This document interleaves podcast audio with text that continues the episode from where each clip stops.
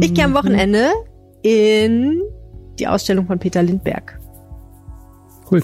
Ja, ich habe mir jetzt ein Ticket gekauft online und ein Zeitfenster-Ticket. Ein Ah, muss man da auch eins nehmen. Genau. Wusste nicht, dass- wie das, ich kannte das vorher gar nicht. Also man muss ein Zeitfenster-Ticket kaufen, das kostet aber 0 Euro. Und dann muss man wahrscheinlich genau in der Viertelstunde, wo man dieses Zeitfenster hat, muss man dann auch auftauchen, wenn ich das richtig verstanden habe. Also ich habe mir da voll den Stress gemacht im Zoo kürzlich, im Wuppertaler Zoo. Da war ich fünf Minuten zu spät, man kommt trotzdem noch rein. Im Zoo kommt man noch rein, aber im Museum Kunstpalast. Das weiß ich nicht. Krass, ja, die, es gibt ja auch diese Thomas Ruff Ausstellung jetzt, habe ich äh, mit Interesse gelesen, dass die eröffnet wird. Ich glaube, in der Kunstsammlung ist die. Ja.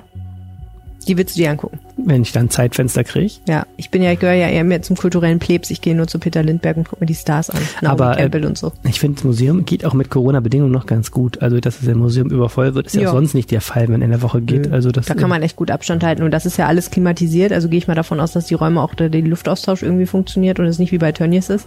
Ja. Aber ja, ich habe halt eine Meldung gemacht in unserem anderen Podcast, dem Aufwacher-Podcast, dass die Ausstellung, äh, ich glaube, die erfolgreichste Ausstellung des Kunstpalasts aller Zeiten ist oder bisher oder seit Mhm. der Messung der Eintrittskarten, weiß ich auch nicht. Und ähm, dass sie nicht mehr lange läuft. Und in dem, bevor ich den Podcast gesendet habe, habe ich mir schnell noch Tickets reserviert, weil ich gedacht habe, wenn das jetzt alle erzählen, Aber das ist so schade, ne? Man, man tickt so. Wenn der Zirkus Roncalli in der Stadt ist, die bleiben ja immer irgendwie sechs Wochen. Und jedes Mal, wenn die vier Wochen da waren, kommt da verlängert um sechs Wochen so, so ein Ding. Und ich, das wissen die natürlich vorher schon, aber es funktioniert. Genauso ist es bei mir auch, wenn eine Ausstellung noch Ja. vier Wochen ist, werde ich langsam irgendwie. Ich wollte sie mir halt ewig schon angucken, aber äh, hab's nicht auf die Reihe gekriegt und dann war ich im Urlaub und jetzt, jetzt schaff Cool. ich's. Yay! So, wäre das auch geklärt. Absolut. So, wir sprechen heute über die Rheinbahn mal wieder. Ach ja. Kauft mal wieder neue Bahnen. Mhm. Das hatten wir neulich schon, aber Kann's diesmal sind andere lassen. neue Bahnen. Mhm, noch mehr. Okay, bin gespannt. Und wir sprechen über Frauen in der Kommunalwahl. Ich habe mit den Gleichstellungsbeauftragten von Köln und Düsseldorf ein lustiges Interview geführt und äh, unter anderem haben wir darüber gesprochen, wie es eigentlich sein kann, dass immer noch so wenig Frauen in den Räten sitzen, passend zur Kommunalwahl. Mhm. Und wir sprechen über Ärger am Rheinufer. Stimmt. Es gibt einen äh, Streit zwischen dem Kitt und dem davorliegenden Stadtstrand. Schön, der sich unter anderem, unter anderem um das äh, unerfreuliche Thema Toiletten äh, dreht, aber nichtsdestotrotz äh, wirklich ganz interessant ist. So sieht's aus. Mein Name ist Helene Pawlitzki. Ich bin in der Lokalredaktion der Rheinischen Post mit Arne Lieb. Ihr hört Folge Nummer 122 dieses Podcasts und der Rhein steht bei 1,45 Meter. Rheinpegel. Der Düsseldorf-Podcast der Rheinischen Post. Ja, so sieht's aus. Wenn ihr uns was sagen möchtet zu diesem Podcast, übrigens könnt ihr uns am allerbesten auf den Anrufbeantworter sprechen unter 0211 976346164 oder ihr könnt uns eine WhatsApp schicken an 017109, nee, stimmt gar nicht, 0170 90 38 099 oder ihr könnt uns eine Mail schreiben. An rheinpegel.rheinische-post.de. Korrekt. So. Und jetzt reden wir mal wieder über die Rheinbahn. Also, wie gesagt, neulich hatten wir es schon mal damit, dass die neue Bayern gekauft haben und das ist furchtbar schief gelaufen. Von Bombardier waren die, ne? Genau, also neulich haben die die nicht gekauft, das ist Teil der traurigen Geschichte, sondern die haben die 2015 schon bestellt. Also traurig deshalb, weil ich es immer echt deprimierend finde, wie lange das dauert, wenn man Straßenbahnen bestellt, bis die auch mal da sind, denn die könnten wir sehr gut gebrauchen. Die Rheinbahn möchte ihren Takt ausbauen, das heißt häufiger fahren und das scheitert momentan also die haben es an einigen Stellen getan, aber einige andere Sachen, zum Beispiel ein engerer Takt auf der wichtigsten U-Bahn-Linie U75, scheitert schlicht daran, dass die keine Fahrzeuge mehr übrig haben. So, und 2015 haben sie die erste große Tranche bestellt, 59 neue Hochflurbahnen ähm, beim Hersteller Bombardier und wir wissen nicht, wann die jetzt noch eintreffen. Das hatte eh lang, länger gedauert als geplant, die Bestellung. Dann Anfang des Jahres sind mal so die ersten eingetrudelt und dann stellte sich heraus, die haben massive Mängel. Also die Reichmann hat die nochmal ähm, als sie eintrudelten, einzeln prüfen lassen von, von einem Prüfbüro. Angesichts des Preises von ja, mehreren Millionen pro, pro Exemplar ist das ja auch richtig so. Und haben festgestellt, unter anderem, da wurde der falsche Stahl verwendet. Also eine Stahlsorte, die nicht so biegbar ist, wie sie sein sollte.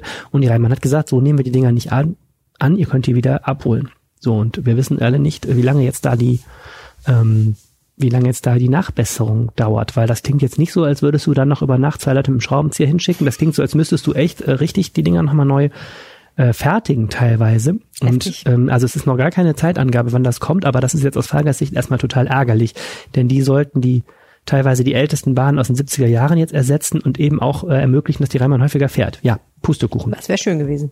Ja, aber die Rheinbahn lässt sich insofern nicht verdrießen, dass sie auch trotzdem noch weitere Züge, ähm, Züge bestellt. Ja. Diesmal nicht bei Bombardier, sondern bei einem anderen Hersteller. Und ähm, Das sind dann jetzt aber komplett andere. Also die haben eine andere Funktion. Oder wieso Nee. bestellen die bei zwei unterschiedlichen Herstellern Züge? Das habe ich nicht verstanden. Ähm, das ist deshalb, weil, also pass auf, das, wir, wir, machen es jetzt noch etwas fahrgastnäher. es gibt in ähm, Düsseldorf zwei verschiedene Systeme von Bahnen. Hochflurbahnen und Niederflurbahnen. Die erkennt jeder sofort. Niederflur sind die, wo man mit einem Schritt hochgeht und Hochflur sind die, die das Treppchen ausklappen müssen. Ne? Also die, wo der Einstieg 90 Zentimeter hoch ist oder sowas. Ähm, auf den alten, dem alten U-Bahn-Tunnel, also der durch Heinrich-Heine-Allee und Hauptbahnhof führt, fahren Hochflurbahnen. So, diese Hochflurbahnen ähm, sind uralt, die da fahren. Da gibt's zwei verschiedene Baureihen, die noch unterwegs sind. Das eine sind diese schönen, wirklich antiken silbernen. die haben den Rheinbahn intern heißen die GT8 SU. Das sind, die sind aus den 70er Jahren und äh, na, sind zwei, Catchy, GT8. zwei Millionen, zwei Millionen äh, Kilometer gefahren. Inzwischen sind So äh, wie C3PO. ja, die haben immer alle so einen bescheuerten internen Namen. Vergiss den wieder. Äh, Okay. 70er Jahre Fahrzeuge, also wirklich antik, siehst du auch von innen ähm, wirklich in die Jahre gekommen.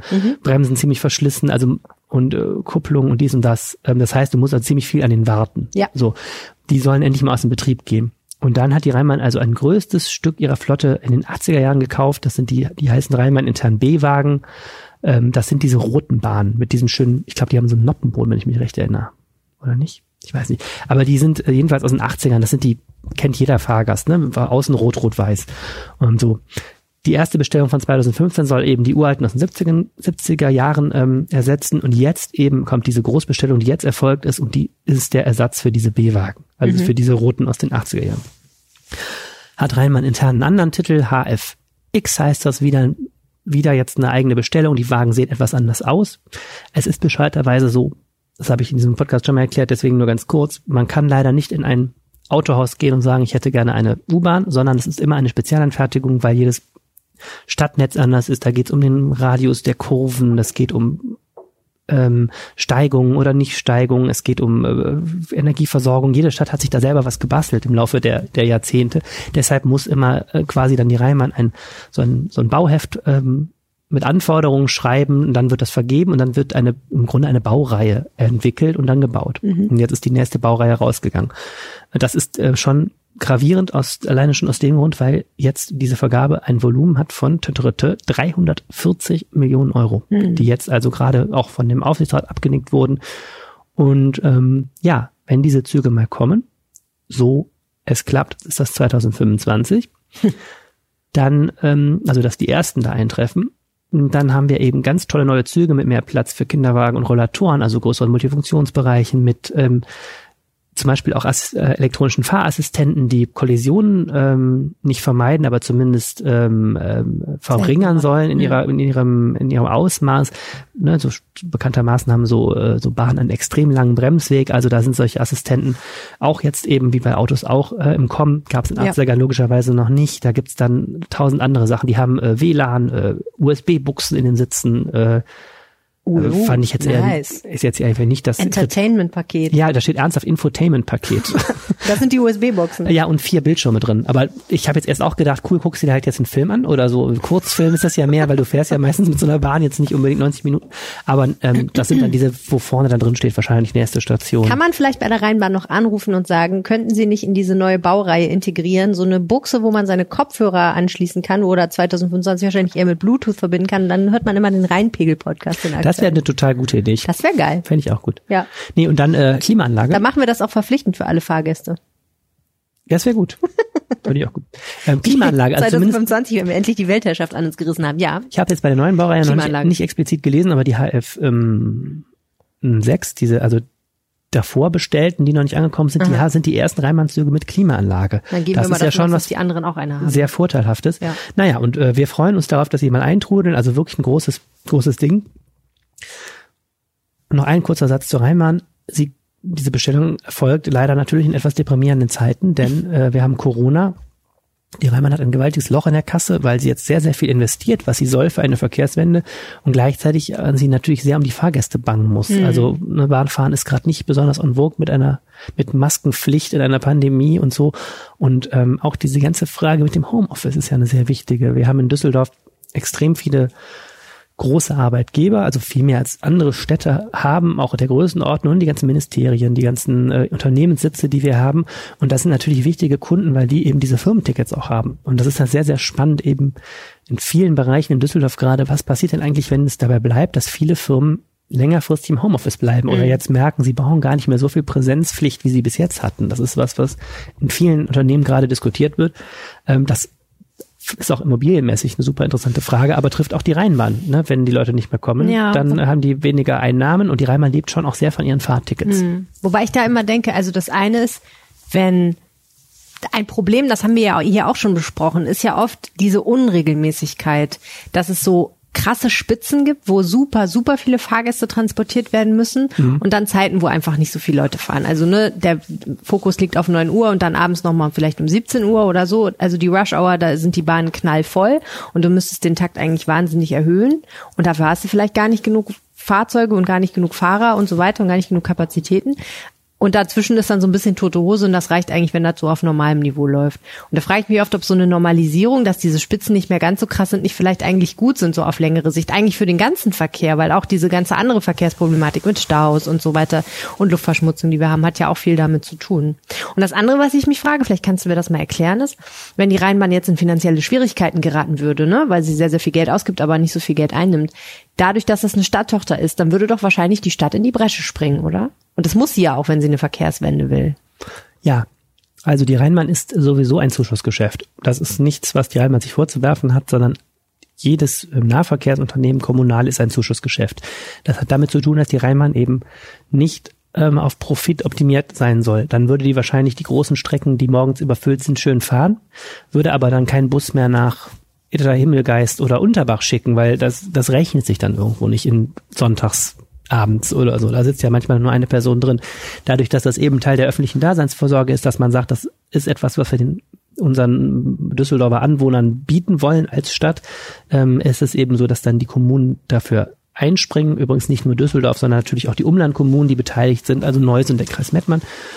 Ähm, und das ist trotzdem immer ein ziemliches Politikum. Die Rheinbahn ist über Jahre nicht besonders gewachsen, sondern ist ziemlich auf Kostenoptimierung getrimmt worden. Hm. Und die Reimann hat sich immer sehr zugute gehalten unter der schwarz-gelben Vorgängerregierung bis 2014, dass sie das ähm, am effektivsten arbeitende ÖPNV-Unternehmen im VRR ist, Verkehrsverbund Rhein-Ruhr. Mhm. Da lag so der Kostendeckungsgrad bei 80 Prozent. Also 80 Prozent dessen, was die äh, Rheinbahn ausgibt, hat sie durch ihre eigenen Fahrtickets eingenommen. Das ist ein sehr, sehr guter Wert. Mhm. So, und den Rest müssen die Kommunen beisteuern. Und dann ergab sich irgendwo ein Defizit von im Jahr ungefähr 50 Millionen Euro, als jetzt 2014 die Ampel übernahm. In den Jahren, letzten Jahren ist dieses Defizit massivst nach oben gegangen. Und das ist ähm, auch mit Billigung der Politik passiert, ähm, weil es eben gesagt wurde, wenn wir mehr Angebot haben wollen, also eine engere Taktung, neue Züge mhm. und so weiter, dann müssen wir erstmal investieren, müssen wir erstmal den Betrieb ähm, ausweiten. Das kostet erstmal Geld. Und bis jetzt ist es nicht gelungen, das eben durch Fahrtickets wieder reinzuholen. Und mhm. deswegen ist das Defizit lag zuletzt bei von 50 ist das gestiegen auf jetzt schon über 80 Millionen im letzten Jahr. Und jetzt kommt halt Corona und dass ich so von den Dächern flöten höre, liegen wir jetzt für 2021 beim Defizit von 150 Millionen, wenn es nicht gut läuft. Also das wäre wirklich ein Ausreißer nach oben. Ja. Und natürlich ist das dann auch ein Politikum. Wir haben auch eine neue Stadtregierung, ähm, die muss sich das natürlich auch anschauen. Und dann ist eben die Frage, wie weist man die, zu was weist man die Rheinland dann an auch irgendwo? Ne? Es ist ja eine hundertprozentige Stadttochter. Das heißt, es ist zwar einerseits ein Unternehmen, andererseits ist es ein Unternehmen im sehr starken politischen Einfluss. Und dann kann natürlich auch der Stadtrat und die Kammerreihe sagen, so Freunde, jetzt mal äh, Rolle rückwärts, wenn das zu wenig Leute benutzen, müssen wir auch wieder ähm, an die Kosten denken und so weiter. Ich glaube, beim allgemeinen politischen Trend zu Klimaschutz und so weiter wird das nicht passieren. Aber ich denke, die Rheinbahn ist da finanziell sehr unter Druck und ich gehe davon aus, dass jetzt in den nächsten Jahren auch sehr geguckt wird, ähm, dass dieses Defizit nicht total explodiert. Ähm, andererseits eben Corona-Krise, da kann die Rheinbahn auch wenig für. Also mhm. das muss man auch mal sagen, fairerweise, was willst du da machen, wenn Leute nicht mehr fahren wegen einer Pandemie, da kannst du jetzt auch schlecht dich darauf vorbereiten. Ja, ja, absolut. Ja, aber ansonsten sind ja diese neuen Bahnen was, worauf man sich erstmal freuen kann. Ne? Ja, total. Ich mag das äh, auch an dem Leserfeedback. Also wir haben unglaubliche Klickzahlen und auch Leserbriefzahlen. Immer wenn ich über diese Züge schreibe, weil natürlich die Leute da auch ähm, sofort verstehen, das ist etwas, ähm, geht mir genauso, das werde ich im Alltag benutzen und natürlich auch fragen, haben die an alles gedacht? Ähm, sobald diese sobald diese Vergabe ganz durch ist, hoffe ich, dass ich auch nochmal mehr über die neuen Züge ähm, zu sehen kriege, weil es eben auch spannend ist, wie wie sind die jetzt gebaut und so weiter, denn das sind alles Entscheidungen, wie viele Sitzplätze haben die, wie viel Platz haben die wirklich für, mhm. sagen wir für einen Kinderwagen oder so. Entscheidungen, die werden den Alltag der Menschen sehr prägen, weil ja. die werden dann 30 Jahre äh, das Stadtbild auch mitbestimmen. Mhm. Ich fand noch interessant, beim letzten Mal haben wir darüber gesprochen, dass der Markt der Hersteller solcher Wagen sehr in Bewegung ist mhm. und dass auf der anderen Seite es gar nicht so einfach ist, einen zu finden, mit dem man zufrieden ist. Weiß man schon so ein bisschen was darüber, wer der neue Hersteller ist? Also offiziell wird das noch nicht gesagt. Ähm, die Rede, man hört von Siemens ähm, das, äh, das, wird offiziell noch nicht gesagt, weil die, Duis die Duisburger Verkehrsbetriebe sind auch noch beteiligt und die müssen noch ihre Gremien befragen und mhm. dann erst wird das alles offiziell gemacht. Ähm, ja, aber in der Tat hört man, dass es Siemens werden soll. Und ähm, das ist auch insofern erstmal ganz gut, dass, weil ich glaube, wenn die wieder Bombardier jetzt gewählt hätten, nach den Problemen, die ich gerade geschildert habe, wäre das ein Politikum gewesen. Ne? Warum nimmt man den. Andererseits ist wohl dieser ganze Fahrzeugmarkt sehr schwierig, Kostendruck ist sehr hoch und so weiter. Ähm, die Qualität dieser Fahrzeuge ist offensichtlich insgesamt immer so ähm, etwas, wo sich die bestellenden Unternehmen Sorgen machen. Also das ähm, scheint mit Bombardier jetzt nicht ein Einzelfall zu sein, dass eben, dass eben Fahrzeuge nicht so gebaut werden, wie man sich das als Auftraggeber wünscht. Mhm. Und ähm, naja, Siemens ist, ähm, wär, wäre eine, ähm, eine Rückkehr zu einem Hersteller, den wir gut kennen. Diese Silberpfeile, mhm. diese Niederflurbahnen, die unter anderem auf der Wehrlinie fahren, das sind Siemens-Fahrzeuge. Aha. Und ähm, naja, damals, Siemens ist auch ein etwas unrühmliches Kapitel, weil die ersten Züge, die damals von Siemens kamen, von dieser Silberpfeilreihe, war so eine neue, so ein neues Bausystem, das hieß Combino. Und ähm, das war ein riesen, riesen, riesen Eklat, äh, weil die die Statik irgendwie nicht richtig berechnet hatten. Also das war so ein, nur so ein Baukastensystem und die hatten offensichtlich nicht irgendwie nicht richtig die äh, die Vorgaben berechnet und dann kriegten diese Dinger, ähm, gab es die Sorge, dass die da irgendwie Risse kriegen und mhm. dann musste Siemens für damals uff, hunderte Millionen alle einzelnen Züge nochmal nachrüsten und so. Oh das war so Ende der 90er und ähm, dann aber diese Wehrhanlinienzüge ähm, mit den Türen auf beiden Seiten, die kamen später. Das sind Siemens-Züge und ähm, die sind ja sehr hübsch. Also wollen wir mal hoffen, dass die neuen Züge auch was werden. Das ist echt so ein bisschen, das ist nicht wie Schuhe einkaufen gehen. Ne? Das nee, ist, ist schon total, so ich finde total interessantes Feld. Prozess. Vor allem, wo ich immer eher denke, äh, es wäre so schön, man würde das einfach normieren und würde einfach sagen, komm jetzt für ganz NRW, kaufen wir Zusammenzüge, wäre auch billiger, nehmen alle ja. den gleich aussehen. Habe ich auch schon gerade drüber nachgedacht. Geht ja nicht nur da, also jedes Verkehrsunternehmen hält sich natürlich auch zugute, dass die jetzt in ihren Farben lackieren und so. Ja, Aber ja. gut, davon mal abgesehen, mir als Fahrgast wäre es echt egal, solange die Dinger funktionieren, die Hälfte kosten, würde ich auch Standardfahrzeuge nehmen. Ja, aber da, ich habe da auch schon gerade drüber nachgedacht. Das erste hast du natürlich, dass du erstmal die Kosten hast. Du müsstest ja alle, alle Systeme umrüsten. In den ganzen Städten müsstest du die ganzen Schienen und so weiter. Also müsstest das alles das anpassen. Möglich. Das kannst du nicht bezahlen. Das zweite ist, du hast einen riesen Apparat, der diese Sachen einkauft. Du hast natürlich wahrscheinlich Kostenvorteile, aber du hast ja immer auch ein Korruptionsproblem, zum Beispiel bei so einem riesigen Auftragsvergaben. Ne?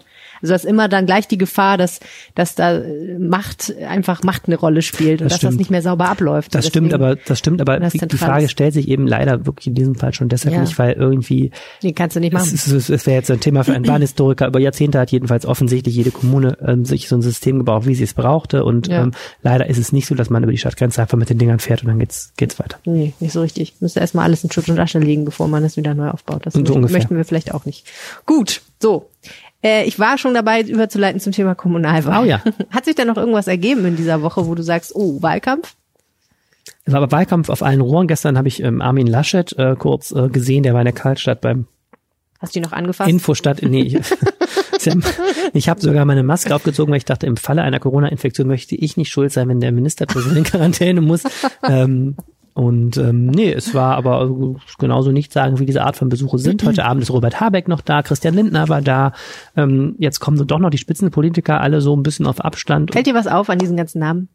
Oh, Armin Laschet, äh, Robert Habeck, äh, Claudia Roth Christian kommt morgen Lindner. noch, um eine Ach, Frau zu nennen. Entschuldigung. Noch ja, eine Frau. nee, aber warte mal, waren weniger, waren, ich überlege jetzt gerade, also Angela Merkel war da, aber das war jetzt nicht wegen unserem Wahlkampf, aber ähm, nö, waren mehr Männer. Paul Ziemiak war da. Äh, Lesbos gerade, die kann nicht. Katrin Göring Eckert war da, war aber das war vor zwei Wochen schon wieder her. Ja. Warte mal, war der noch? Paul Ziemiak war da, die halbe, die halbe CDU, Friedrich Merz, Jens Spahn, äh, also wirklich die CDU hat alles, was Rang und Schulden hat. Peter Altmaier, ähm, was war denn noch? Ja, so waren jetzt alle da, aber diese Art von Besuchen, ich meine, klar, das ist ein schönes Foto. Ähm, also Laschet war jetzt wirklich auch nur am Infostand in der Karlstadt war der am, am Karlsplatz war der und hat da mal Hallo gesagt und da war ein bisschen Presse da. Ist natürlich jetzt vom Erkenntnisgewinn mh, hm, eher begrenzt. Da geht es eher um die Geste, sich mal miteinander zu zeigen und auch mal dem eigenen Kandidaten so zu verschaffen, die, zu, die Ehre zu verschaffen, zu zeigen, dass die Bundespartei und die Landespartei und die Landesregierung ähm, hinter ihm stehen, ähm, so und vielleicht noch die eigenen Anhänger damit auch zu mobilisieren. Ich glaube, mhm. das ist so der Sinn. Ansonsten bin ich etwas müde. Wir haben, glaube ich, jetzt die Themen alle abgefrühstückt. Wir haben noch mal so eine, diese Woche noch mal so ein Kurzding gemacht für kurz entschlossene zehn Fragen, an denen sich die Parteien unterscheiden. Naja, da haben wir so ein Last-Minute-Info nochmal gemacht und ich glaube, jetzt sind so die Positionen ausgetauscht. Ich glaube, die Personen haben wir auch alle vorgestellt. Also jetzt, finde ich, kann auch mal gewählt werden ja. so langsam. Mir ist nochmal aufgefallen, die Grünen haben nochmal autofreie Kö betont. Das wollen sie wirklich. Ja, wollen sie wirklich. Ja, wollte Geisel aber auch schon. Hm, ja, ich, ich habe da irgendwie den Anschluss verloren. Also alle, auch die Köhrenliga finden es gut, wenn die Echt? die eine Reihe. Ähm, Wirklich? Ja, Moment, Moment, lass mich zu Ende reden. Die Köhrenliga finden es gut, wenn endlich mal ein vernünftiger Radweg da gemacht wird. Bis jetzt ist ja die Regelung, dass die Räder wir reden jetzt über die Einkaufsseite von der Kö, ne? Mhm. Da dürfen die Räder ja am Kögraben mitfahren. Da ist ja mhm. so ein Radweg, das ist aber ein Radweg, wo eigentlich Fußgängerweg ist und die Radfahrer auch fahren dürfen, da kriege ich wirklich die Motten, weil das ist eigentlich eine super schöne Strecke. Ja. Die ist auch als Verbindung total wichtig. Ich wusste ehrlich gesagt auch, ich dachte immer, dass der Schotterweg sozusagen für die Fußgänger ist und der Beton, ja. der gepflasterte Weg für die Radfahrer. Ja, im Grunde ist, das gar nicht so. Ja, ein bisschen ist es schon so, aber es ist so, dass die Fußgänger da Vorrang haben. Also so, äh, ah, okay. wenn man als Fahrer, genau, ich bin auch immer alle weg, damit die mir endlich aus dem Weg gehen. Das ist aber rechtlich, glaube ich, gar nicht so, so richtig. Ähm, nein, es ist aber total nervig. Das ist eine, es ist eine gerade, ja, es ist eine wunderbare Fahrradstrecke. Ja, aber wobei äh, die Ampelschaltung, darüber habe ich ja schon mal im Podcast gerantet. Die Ampelschaltung ist eine Frechheit ja, für Radfahrer. Ist ein Schrott. Aber okay. Jetzt muss ich nur kurz einen Satz sagen, damit ich nicht ja. gleich ganz viele böse Leserbriefe kriege. Ich habe ein großes Verständnis für Fußgänger. Ich mag sie total gerne. Ich bin häufig selber auch einer. ähm, ja, da haben die Kühlerliga also auch schon zugestimmt, dass man die wenn ich es richtig verstanden habe, ähm, es gibt ja so eine Reihe von Parkplätzen zu der Geschäftsseite hin, mhm. also so Längsparker. Mhm. Nee, Querparker sind das. Quer, also parallel zur Straße parken die, dass mhm. die wegfallen könnten. Also nicht quasi die vielen Parkplätze, nicht diese schräg, die so zum nicht diese schrägen, sondern die auf der anderen Seite, genau. wenn ich richtig verstanden habe. Die, die, wo die Geschäfte letztendlich sind. Ja, genau, auf der Seite und dass man dann da einen richtigen Radweg macht, dafür die Rad rechts. Ja, genau. Mhm. Ist ja so eine Einbahnstraße. Und dann, dass man dann also die Räder, glaube ich, von der Mitte wegnimmt und dann da einen eigenen richtig schönen Radweg hinmacht. Das haben die Küranleger vorgeschlagen. Nagel mich jetzt nicht fest, wie es genau war, aber jedenfalls einen richtig schönen Radweg. Das ist ja schon mal ein Entgegenkommen, was ich sehr gut fände, weil das Echt? würde diese, ja, weil das ist einer der Gründe, warum Radfahrer und Fußgänger äh, immer so crashen, ist ja einfach manchmal eine schlechte Verkehrsplanung. Also wenn man die, wenn man die Verkehre trennt, was ja immer empfohlen wird, dann hast du auch dieses Problem nicht. Ja, aber wäre es nicht besser, dass da, wo jetzt auch schon die Radfahrer und die Fußgänger unterwegs sind, man da einen Radweg und einen Fußweg einrichten würde? Und der Radweg sinnigerweise. Ist doch jetzt da im Grunde. Ja, aber richtig machen, weil so, wenn du das, das Problem ist ja, dass super viele Leute ständig die Kö kreuzen. Also da gehen ja ganz viele Fußgänger ständig drüber und wenn die müssen ja dann immer auch noch den den Radweg kreuzen. Ich weiß, es ist, ein, es ist ein, es ist ein endloses Thema. Wir werden es auch sehen bei der neuen Schadowstraße. Aber eine autofreie Kö wäre echt sinnvoll. Das ist eigentlich eine schöne Straße, aber durch die Autos ist sie einfach komplett verschandelt. Wir werden es jetzt auch sehen bei der neuen Schadowstraße. Da wird ja ein Radweg in die Mitte der Fußgängerzone gebaut. Das ist ja auch seit Jahren ein Diskussionsthema. Ich finde es als, als Radfahrer ist es total sinnvoll, aber es ist dann immer das Problem, dass die Fußgänger natürlich beim, beim Bummeln nicht gucken und so weiter. Und ja, das, stimmt. das ist ja auch keinem was nützt. Man muss halt langsam fahren, ne? Man darf sie halt nicht umnieten. Das muss man ja nun mal sowieso. Genau, die Grünen haben gestern, ich, ich äh, habe es gar nicht mehr so im Detail verfolgt, die haben nochmal die autofreie Kö gefordert, die wollen also weitergehend äh, da wirklich die Autos weghaben. Das ist, sagt Geisel, hatte das ja auch schon so angeregt, da sind die Kö-Anlieger auf dem Baum.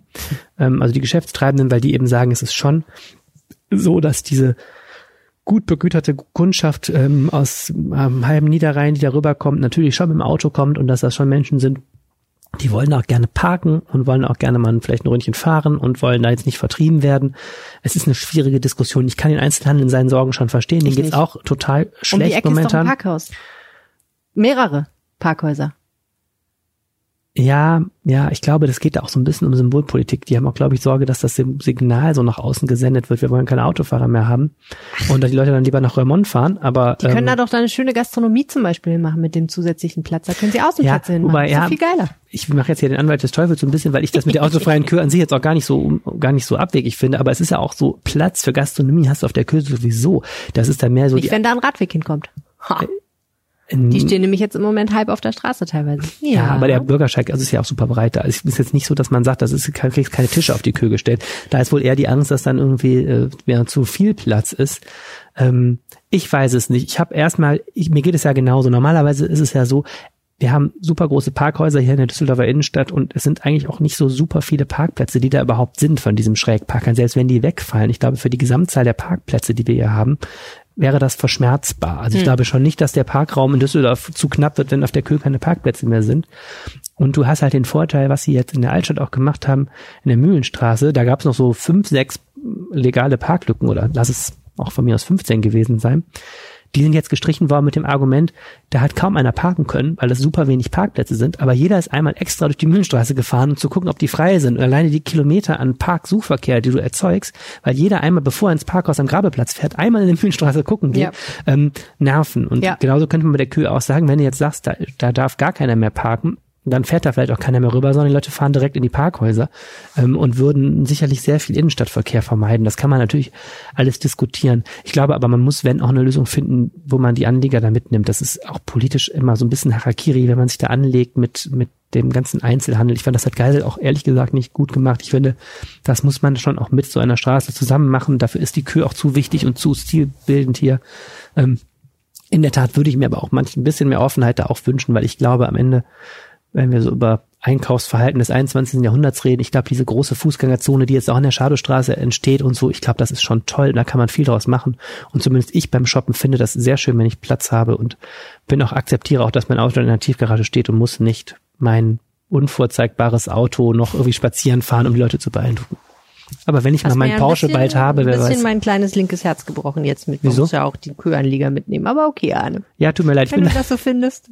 Ich finde so, nein, äh, weil sie sagt, ich sag dir ich sag dir immer noch warum. Ich finde dieses, was ich, dass wir, was ich nicht mehr hören kann, weil ich ja hier über Verkehrspolitik schreibe, sind irgendwelche Symboldebatten über Verkehrspolitik.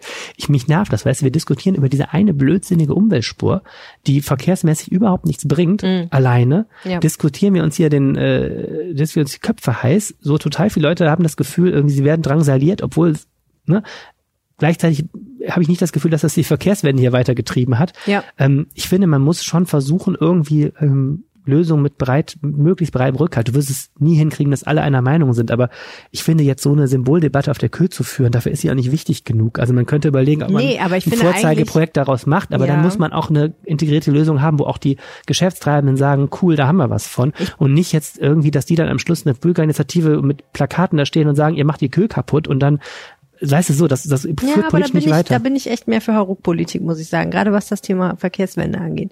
Ich finde, das Problem der Umweltspur war gerade, dass sie nicht konsequent genug war, dass da nicht genug passiert ist. Und ich finde, dass, ähm, wenn man sagt, wie ja zum Beispiel die Grünen auch sagen, sie wollen eine autofreie Innenstadt, dann wäre es eigentlich ein schlaues Wahlkampfmanöver gewesen, damit anzufangen, zu sagen, so, wir wollen eine autofreie Innenstadt und mit der Kö fangen wir mal an.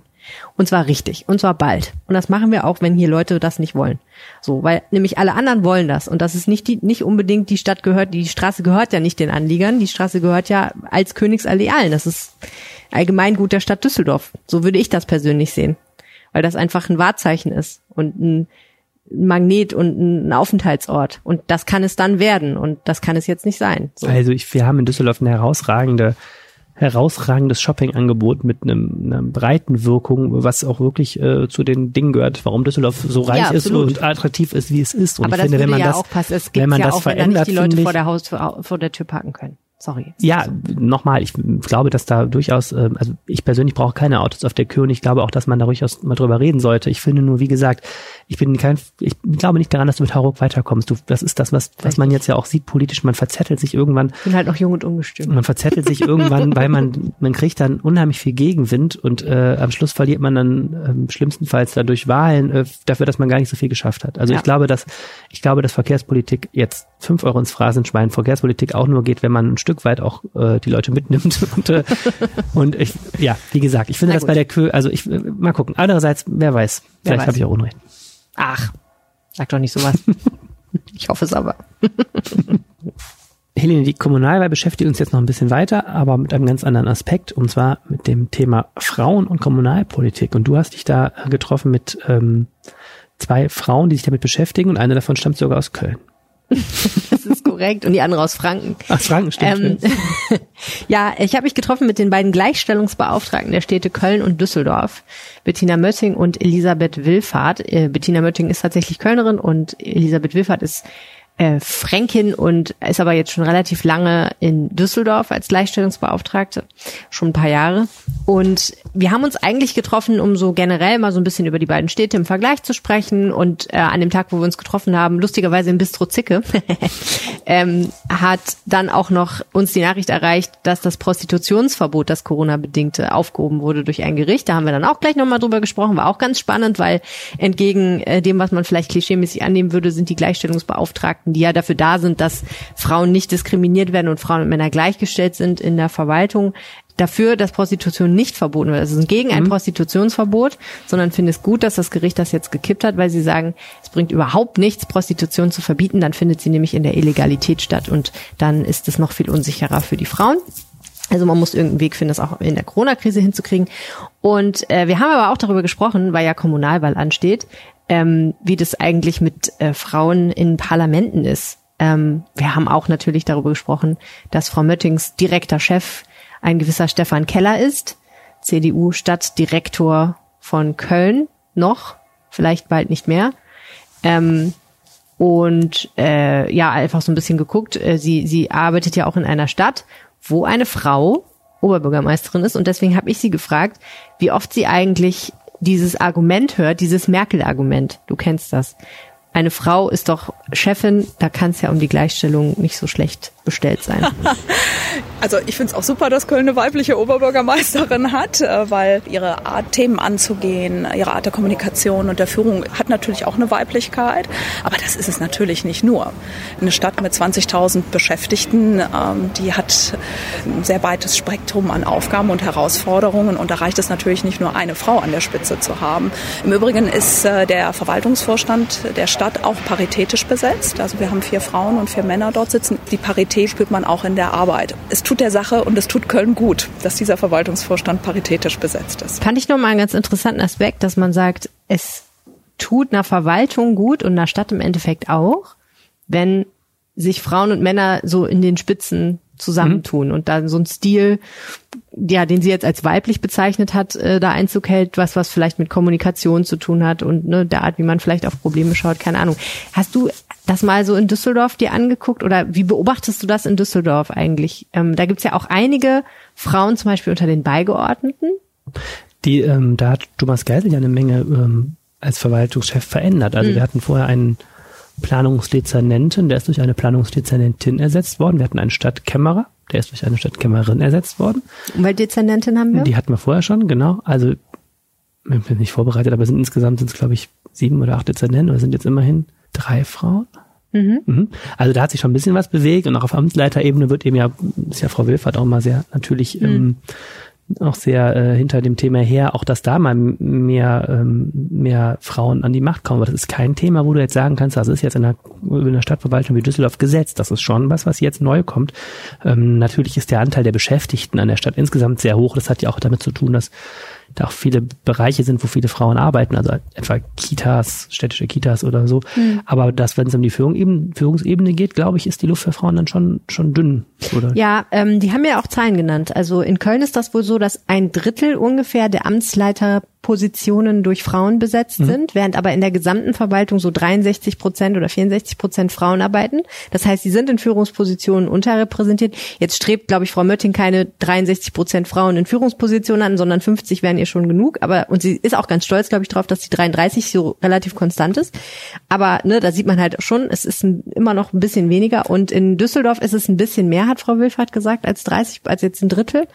Aber auch da sagt sie, also klar ist da noch Luft nach oben. Und dann, wenn du an die Spitze gehst, das ist dann ganz krass. Ich habe im Internet kürzlich ähm, die Statistik gelesen, dass es mehr deutsche Städte gibt, die von einem Bürgermeister mit dem Vornamen Thomas regiert werden, wie auch Düsseldorf, als welche, die von Frauen regiert werden. Ja. Also dann, um da mal ungefähr mal einen, äh, eine Relation reinzukriegen. Ne? Ja, das ist so. Das hat auch übrigens unser Ministerpräsident Armin Laschet neulich, äh, ich weiß nicht, ob mit Erschrecken, aber jedenfalls festgestellt, das fand ich ganz witzig, dass die Kommunalpolitik insbesondere übrigens in NRW, was ja eigentlich schon man nicht unbedingt erwarten würde, ähm, deutlich zu wenig weiblich ist. Es gibt aktuell vor jetzt dieser Kommunalwahl zwei weibliche Führungsspitzen. Reka in Köln und eine Soester Landrätin namens Eva Irgang. Und ähm, sie ist von der CDU. Und mhm. äh, das sind die einzigen beiden Frauen in Spitzenpositionen in der Kommunalpolitik in Nordrhein-Westfalen. Also wenn man jetzt von Amtsleiter und so ein Kram aus, äh, absieht. Interessant. Ja, ich habe gestern ähm, Kölner Stadtrat im Fernsehen geguckt, äh, witzigerweise, weil gestern wurde diese, äh, gab es nochmal diese Überstundenaffäre, wo wir drüber geredet haben, mhm. wo ja auch Stefan Keller als Stadtdirektor ähm, betroffen war. Da gab es eben eine Aussprache im Stadtrat. Ich habe mir das per Stream angeguckt. Äh, das war in vieler Hinsicht ganz lustig, aber die haben auch eine sehr gestern sehr gut aufgetretene Kämmerin da. Mhm. Witzigerweise ist es so, dass also wie auch hier ähm, Kämmerei offensichtlich da ein, ein, ein Frauengeschäft ist. Ähm, Steckt ja auch das Wort Kämmen drin. wahrscheinlich das deshalb. War jetzt echt eine richtig äh, nee, die, aber wirklich, da war echt gestern die beiden, also das Wort, die Wortführer da eben für die Stadtverwaltung waren eben eine Oberbürgermeisterin und eine Kämmerin, die da mhm. ähm, diesem ganzen Ding entgegentraten. Das ist in, in, der Tat in der Kommunalpolitik ein ungewöhnlicher, ja. ungewöhnlicher Anblick. Ja. Und die haben mich gestern da sehr gut, muss ich sagen, verkauft. Also diese ganze Überstunden Affäre, blieb, fand ich jetzt gestern, um es nochmal kurz abzuschließen, wo wir darüber geredet haben, nicht mehr, nicht mehr viel von übrig. Aber ähm, ja, da kann Düsseldorf doch vielleicht noch ein bisschen was lernen von Köln. Ja, das Tragische ist so ein bisschen, dass ähm, dass jetzt mit dieser Kommunalwahl am Sonntag sich nicht so wahnsinnig viel an diesem Geschlechterverhältnis ändern wird, weil zwar die Grünen, die Linken und auch neuerdings die SPD Wahllisten aufstellen, die paritätisch besetzt sind. Das heißt, da stehen die Chancen ganz gut, dass mehr Frauen in die Parlamente kommen aber zum Beispiel die CDU und viele andere Parteien das halt nicht machen. Und dann kann man sich halt die Listen anschauen und sieht dann immer noch relativ viel mehr Männer.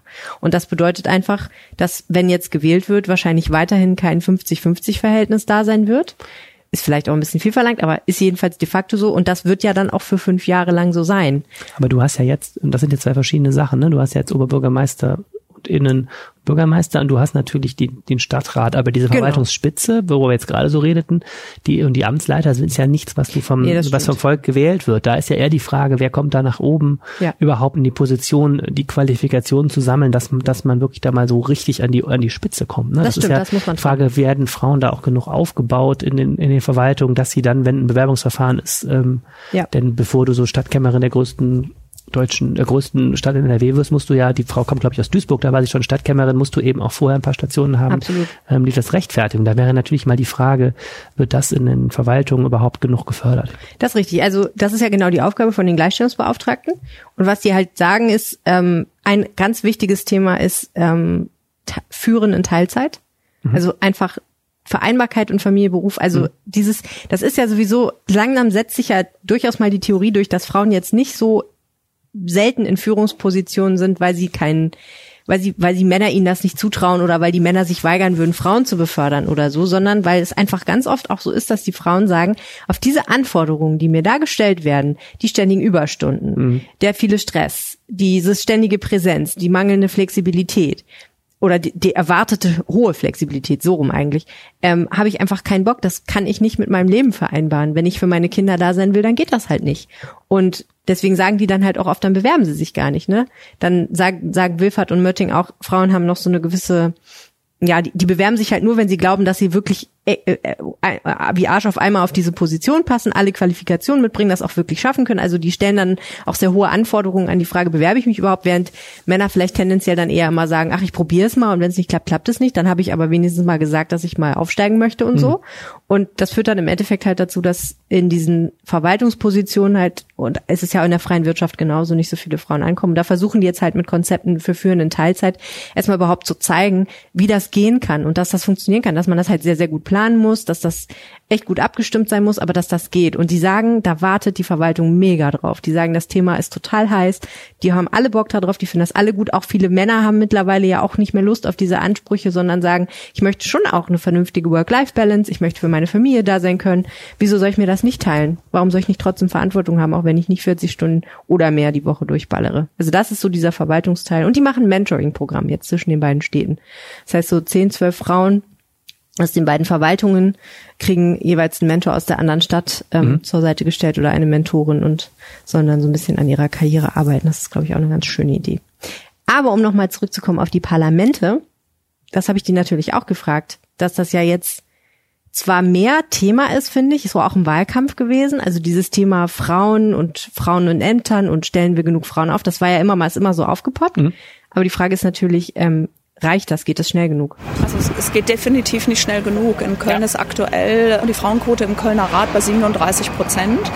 Und äh, es ist richtig, es, die Linken, die Grünen und die SPD haben sich für eine paritätische Besetzung freiwillig entschieden. Gerade die SPD jetzt noch ganz frisch, aber eben andere Parteien nicht. Und äh, das ist sehr bedauerlich. Und Sie haben vollkommen recht. Ähm, das wird jetzt dann noch erstmal fünf Jahre wieder so bleiben. Das gilt aber genauso auch für andere Positionen wie in Aufsichtsräten ja. und Vorständen. Auch da erleben wir, dass Frauen noch absolut unterrepräsentiert sind. Und äh, da wäre es auch schön, wenn sich Unternehmen auch nochmal anders verpflichten würden, ja. Ja, da gucke ich jetzt wieder neidisch nach München, denn die haben sich verpflichtet, der gesamte Stadtrat, dass die Gremien paritätisch besetzt werden. Und dann gucken vielleicht die Fraktionen auch, dass sie äh, gleich auch mehr Frauen aufstellen. Ja, stimmt. Was ich interessant fand, ich habe ja gestern den Kölner Stadtrat bekanntlich, ähm, wie gesagt, geguckt. ähm, zum Beispiel auch wenn es dann kann es gar nicht oft genug sagen. Wenn es dann um die Redner gestern ging aus den Fraktionen, also die Fraktionschefs, ähm, also wir hatten dann SPD-Fraktionschef Mann, äh, CDU-Fraktionschef Mann, FDP war ein Mann, Linkspartei war ein Mann, der zweite Redner der SPD war auch ein Mann, äh, nur die Grünen hatten ähm, eine mhm. Fraktionschefin. Das ist hier in Düsseldorf ähnlich. Also da ja. gibt es eine Doppelspitze bei bei Grüne und äh, Linkspartei, die haben jeweils männlich weiblich Doppelspitze, Kraftsatzung haben die also quasi immer. Ähm, alle anderen sind Männer hier. Mit dem, mit der Einschränkung, dass äh, bei der FDP ähm, Marie-Agnes Strack-Zimmermann mal Fraktionschefin war und das dann, als sie in den Bundestag gegangen ist, abgegeben hat. Aber auch da an der Stelle, wenn es jetzt eben auch um, um Fraktionsführung geht, ist das doch noch sehr männerdominiert. Mm, ja. Wie, wie fällt denn insgesamt der Vergleich zwischen den beiden Städten aus? Ja, wenn du die beiden jetzt nebeneinander setzt, die sind auch, äh, glaube ich, äh, verstehen sich sehr gut. Die würden jetzt natürlich auch nicht sagen, äh, bei uns läuft viel, viel geiler als in einer anderen Stadt oder andersrum oder so. Aber was ich echt spannend fand, war, dass Frau Mötting gesagt hat, sie guckt schon mit einer, mit einem Punkt sehr neidisch nach Düsseldorf, weil Düsseldorf hat nämlich einen Gleichstellungsausschuss. Mhm. Den hätte sie auch gerne. Haben die ja keinen? Nee. In Köln? Ich dachte, das ist. Die wollen super gerne ein. Also Frau Mötting will sehr gerne ein. Sie hat das, äh, sie sagt, es steht auch in mehreren Wahlprogrammen drin, also sie ist relativ hoffnungsvoll. Aber genau, ich habe Frau Wilfert mal gefragt, was ihr denn so ein Gleichstellungsausschuss eigentlich bringt sehr viel, weil politisch verbindlich über Projekte entschieden wird. Ein politischer Beschluss ist ja ein Auftrag für die Verwaltung, dieses umzusetzen. Und gerade in den letzten Jahren sind etliche Beschlüsse, die richtig wegweisend sind. Also zum Beispiel die Einrichtung eines Verhütungsmittelfonds, zum Beispiel nochmal zu dem Thema Sexismus in der Werbung Leitlinien zu entwerfen. Da hat übrigens äh, Köln eine Vorreiterinrolle, äh, wo wir uns auch gerne orientieren. Ähm, zum Beispiel auch äh, die Einrichtung des runden Tisch zum Thema Prostitution, die Umsetzung eines Aktionsplan EU-Kader, wo wir uns ja fokussiert haben auf das Thema Sport. Ähm, und das ist, so könnte ich dir noch einiges nennen.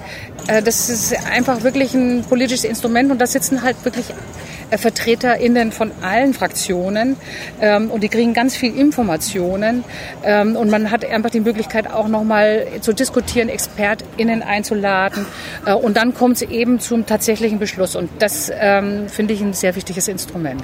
Ja, spannendes Thema. Ich äh, bin gespannt. Jetzt ähm, ist ja jetzt auch eine Zeit, wenn gewählt ist und sich der Stadtrat konstituiert und die Stadtverwaltung neu findet, wo es sicherlich nochmal eine Rolle spielen wird und äh, wo auch die neue Stadtregierung, wer auch immer sie jetzt stellt, äh, auch klar machen muss, wie sie da mit dem Thema umgeht. Ja, Statistisch gesehen wird es ein Mann sein. also, die, die, der Oberbürgermeister. Die Wahrscheinlichkeit, ja, die, die Wahrscheinlichkeit groß. ist doch recht groß. Hm? okay, naja, kann man nichts machen. Die Wahrscheinlichkeit, dass er Thomas heißt, ist ja auch noch gegeben. noch. Wir waren heute schon äh, geistig auf der Kö und wir waren gerade im Bistro Zicke, wo du die beiden äh, Gleichstellungsbeauftragten getroffen hast und jetzt gehen wir von der Zicke noch so 100 Meter Richtung Landtag am Rheinufer. Da befindet sich das schöne Kit Café. So sieht's aus. Und unsere Kollegin Verena Kensbock hat sich mit dem Kit Café aus ähm, schwieriger Ursache in letzter Zeit beschäftigt. Ich glaube, zum ersten, beim ersten Mal ging es um Toiletten. Genau. Die haben nämlich äh, große Probleme, das Kit Café, ähm, weil es einen großen Toilettenmangel gibt da unten am Mannesmann-Ufer. Ähm, der Stadtstrand ist ja direkt nebenan, da sind immer viele Leute unterwegs, viele Besucher. Und der Kaffeebetreiber, der Achim Spierer, beschwert sich, dass immer sehr viele Menschen in sein Café kommen, um da eben nur auf Toilette zu gehen. Was ich ganz skurril finde, weil wenn man schon mal im Kid Café war, weiß man, dass man da zehn Kilometer mit dem Aufzug nach unten oder mit der Treppe nach unten gehen muss, um den Klos zu erreichen. Das ist dort, das ist kilometerweit gefühlt. Die Leute finden es offenbar trotzdem. Beziehungsweise besser als nichts. Ne? Ja, okay. Das ist ein Argument. Ja. Und sie müssen dann halt auch wirklich genau durch die Gastronomie. Und das ist auch ein Punkt, der ihnen extrem stört, weil die Leute, die dann da wirklich sitzen und essen, ähm, und da laufen dann halt Leute vorbei, die auf Toilette rennen. Ähm, das ist wohl für die Stimmung einfach nicht besonders schön. Und was auch problematisch ist, gerade jetzt zu Corona-Zeiten, ähm, ist drauf zu achten, wie viele Leute sich in diesem Aufzug befinden, ähm, dass die Leute sich nicht zu nahe kommen. Das ist wohl extrem problematisch. Da gab es wohl auch schon ein bisschen Auseinandersetzung. Ich kann das insofern bestätigen, als dass ich am Wochenende im Kit war und also beziehungsweise in dem Café war und äh, vor dem Aufzug stand und auf ihn wartete, um aufs Klo zu gehen. Und daraufhin sprach mich jemand an und fragte, sind Sie hier Kundin? ich sagte ja. Ich habe das gar nicht verstanden, aber jetzt äh, ist der Kontext da. Der Achim Spira erzählte sogar, dass die Leute teilweise richtig ausfällig werden, wenn sie da nicht aufs Klo sollten. Ne? Genau, also die suchen wohl häufiger das Gespräch auch schon mit den Leuten. Viele lügen dann natürlich und sagen, ja, ja, ich bin Kunde und sitz da. Ähm, und bei einigen, wenn die Not dann anscheinend groß ist, ähm, wird's auch mal ärgerlich. Okay. Jetzt hat der Achim Spira irgendwie neue Nachbarn gekriegt. Ich glaube, in der zweiten Spielzeit sind wir jetzt. Der berühmt-berüchtigte Stadtstrand, über den wir in diesem Podcast auch geredet haben, der befindet sich ja im Grunde fast genau unterhalb des Kit, ne? Ja, die sind in direkter Nachbarschaft. Ähm, und man sollte eigentlich meinen, dass das auch fürs Kit ganz ähm, bereichernd ist, wenn da einfach mehr Leute unterwegs sind. Also beim Stadtstrand ist es ja so, dass jeder ohne Eintritt vorbeikommen darf. Man darf auch Essen und Getränke selber mitbringen. Ähm, jeder darf sich da hinsetzen, diese Liegen nutzen. Ähm, und eigentlich sollte man meinen, dass dann auch mehr Leute dieses Café nutzen. Ähm, Achim Spierer findet, äh, empfindet diese Nachbarschaft aber eher als störend und spricht davon, dass seitdem es diese Nachbarn gibt, er im permanenten Stress ist. Ähm, einmal zum einen durch diese Toilettensituation. Haben die denn keinen eigenen Klos? Es gibt wohl eigene Toiletten, die schließen aber, bevor die Gastronomie schließt. Im, im, beim Stadtstrand. Beim, beim Stadtstrand, genau. Hm, okay. Ja. Ähm, also mit anderen Worten, wenn du zu einem bestimmten Zeitpunkt kommst, sind die Klos vom Stadtstrand schon zu, aber die vom Kit noch auf. Richtig. Okay, aber das war ja vorher auch so. Vorher gab es die Klos halt nicht. Also der Stadtstrand ist ja dann wahrscheinlich auch zu, wenn die Klos zu sind die Gastro die Getränkeausgabe des Stadtstrands hat zum Teil noch ein bisschen länger geöffnet ah, als die okay. Toiletten. Alles klar. Oder die Leute nutzen halt auch trotzdem noch diese die Location und bleiben da und halten sich halt trotzdem am Rheinufer auf. Hm. Und da das Kit relativ lange Öffnungszeiten hat, zieht es dann viele Leute dahin. Okay. Und jetzt gab es halt den Fall, ähm, dass Arim Spira hat jetzt nach der Corona-Pause wollte mal wieder ein, ein seiner Konzerte veranstalten. Das macht er wohl häufiger auf der Terrasse, dass er dann Bands einlädt, die dort spielen. Ähm, und da gab es dann Stress. Ähm, und zwar kam das Ordnungsamt vorbei und ähm, hat die Veranstaltung aufgelöst, ähm, weil sich von drüben, so vermutet Achim Spierer es, jemand beschwert hat. Das Ordnungsamt hat nämlich gesagt, ähm, dieses Konzert sei lauter als der DJ vom Stadtstrand. Okay. Also deswegen vermutet er, der Stadtstrand hätte sich beschwert oder jemand, der da beim Stadtstrand ist. Was sagt denn der Stadtstrand dazu? Die sehen sich so ein bisschen äh, konfrontiert mit dieser Kritik und von der sie vorher gar nichts wussten, ähm, weil Gespräche gab es wohl offenbar vorher noch nicht zwischen den beiden Gastronomen. Ähm, die pochen auf die Vorteile, die der Stadtstrand auch theoretisch dem Kit bringen sollte. Und zwar, sie haben ja Toiletten öffentliche, die zwar nicht ganz lange Öffnungszeiten haben, ähm, aber theoretisch sollte es den Toilettenmangel ausgleichen. Sie pochen darauf, dass mehr Besucher dadurch kommen ähm, und hoffen eigentlich auf eine gute Nachbarschaft. Ähm, bislang, ah nee, ähm, sie behaupten aber auch, dass sie selbst sich nicht beschwert hatten, sondern dass es eher die Anwohner, dass es eher Anwohner waren. Kann natürlich auch sein, ne? dass jetzt genau. jemand sagt, das ist ja sogar noch lauter als ja. und nicht, genau. wir können den DJ genau. nicht mehr hören. Schwierige Situation. Also ich muss sagen, interessanterweise, wir waren, wir sind da am Rheinufer langgelaufen, wollten eigentlich mhm. zum Stadtstrand, der war aber so voll, dass wir dann gesagt haben, ach guck mal, wir können doch auch hier ins Kit Café gehen. Also bei uns war das tatsächlich so, dass wir gar nicht das Kit Café angesteuert hätten, aber dann im Endeffekt da gelandet sind. Ähm, was siehst du denn? Denkst du, dass sich diese Situation nochmal auflöst oder ist das jetzt einfach keine schöne Nachbarschaft da? Ich glaube tatsächlich, dass da vor allem sehr vieles unausgesprochen ist. Also die Gastronomen untereinander haben sich anscheinend noch gar nicht unterhalten über diese Situation. es geht auch viel über die Stadt. Achim Spierer greift auch die Stadt an. Er fühlt sich benachteiligt, sagt, dass die, die Stadt und das Ordnungsamt den Stadtstrand bevorteilen würde. Ähm, ich glaube, da müsste man mal wirklich alle Parteien an einen Tisch setzen, damit die sich unterhalten. Hm. Dann könnte man das mit Sicherheit aus der Welt schaffen.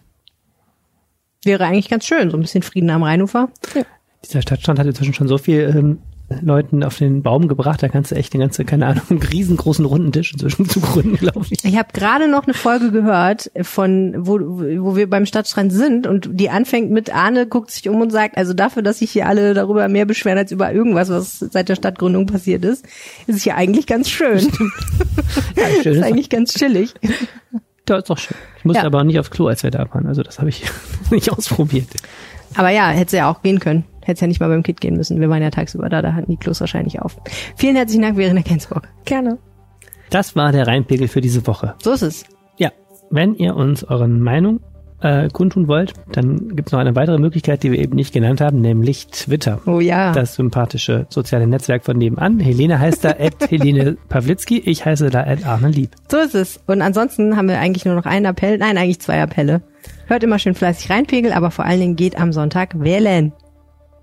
Ja, und macht ein Abo, ein RP Plus Abo. Wenn wir noch einen dritten Appell hinzufügen dürfen, ein RP Plus Abo. Ähm, da gibt es sogar eine eigene äh, Landingpage für uns. Ja, es gibt ein super tolles neues Angebot, nämlich ein Jahresangebot. Jahresabonnement-Angebot. Für Reinpegel-Hörer extra sozusagen. 34,99 Euro kostet das. Und wenn man das mal umrechnet, heißt das, dass so ein RP Plus Abo weniger als drei Euro im Monat kostet. Und mit diesem RP Plus Abo kann man dann RP Online surfen, so viel man will, und kriegt nur noch ein bisschen Werbung ausgespielt und kann aber alle Artikel lesen. Und man kann damit diesen Podcast unterstützen und uns zeigen, dass man uns doll lieb hat. Vielen Dank an alle, die das schon tun. Und wer es noch mal probieren möchte, der kann einfach mal vorbeischauen bei ap-online.de slash abo-reinpegel und da mal schauen, ob das was für ihn oder sie ist. Ihr hört uns ähm, jetzt schon schneller wieder als normalerweise, nämlich spätestens am Montagmorgen. Dort erscheint eine Sonderfolge zur Kommunalwahl in Düsseldorf, wo wir versuchen, die Ergebnisse und Folgen direkt, wenn die Ergebnisse vorliegen, zu deuten. Und dann geht's weiter mit einer regulären Folge am Freitag wieder. So sieht's aus. Tschüss. Tschüss. Mehr im Netz. Alle Nachrichten aus der Landeshauptstadt findet ihr auf rp-online.de slash Düsseldorf.